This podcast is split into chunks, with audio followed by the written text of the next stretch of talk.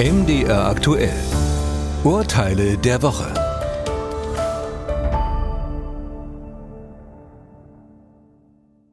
Charlie Checkman bekommt auf sein Mobiltelefon eine SMS mit dem Hinweis, sein Bankkonto sei nur noch eingeschränkt nutzbar. Deshalb solle er sich zeitnah für ein neues Anmeldeverfahren anmelden. Er klickt auf den mitgeschickten Link in der Nachricht und wird nun von einem ihm unbekannten Mann angerufen. Später gibt Herr Checkmann vor Gericht an, die Nummer des Absenders sei ihm eigentlich bekannt gewesen. Er habe darüber bereits zuvor Infos erhalten zu vorübergehenden Sperrungen und Sicherheitsvorfällen der Bank. Deshalb habe er Vertrauen gehabt. Auf Anweisung des Mannes erhöht er nun tatsächlich sein Überweisungslimit und kurz danach wird sein Konto mit fast 50.000 Euro belastet. Und das Geld fordert der Bankkunde von seiner Bank zurück.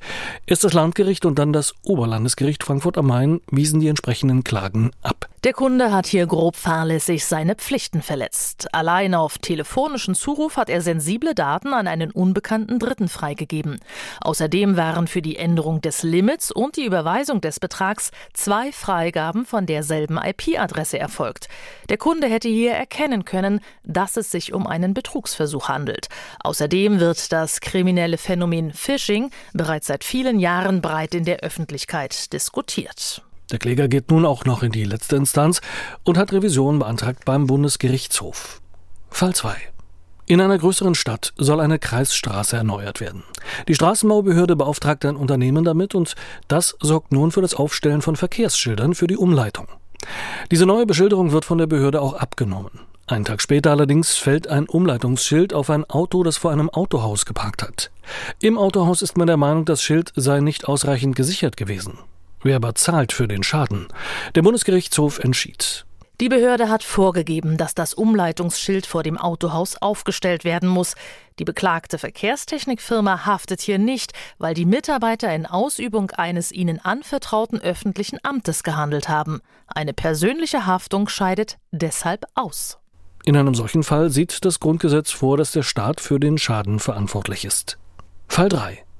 Alkohol im Straßenverkehr ist keine Seltenheit. Eine alkoholbedingte relative Fahruntüchtigkeit kann ja auch leicht mit Atemtests und einer Blutuntersuchung festgestellt werden.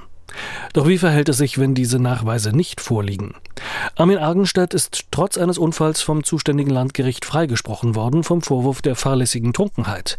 Denn eine verwertbare Blutprobe lag nicht vor. Auch verlässliche Erkenntnisse darüber, wie viel er getrunken hat, gab es nicht. Das Bayerische Oberlandesgericht hob den Urteilsspruch wieder auf mit folgender Begründung. Eine Verurteilung wegen fahrlässiger Trunkenheit im Straßenverkehr ist auch dann möglich, wenn die Blutalkoholkonzentration nicht festgestellt werden kann. So kann anhand anderer Anhaltspunkte die alkoholbedingte Fahrunsicherheit des Angeklagten festgestellt werden. Erforderlich ist dazu beispielsweise der Nachweis einer, wenn auch nur geringen, Ausfallerscheinung, die durch die Aufnahme alkoholischer Getränke zumindest mit verursacht sein muss. Falls dieser Nachweis gelingt, kann der Autofahrer wegen fahrlässiger Trunkenheit verurteilt werden.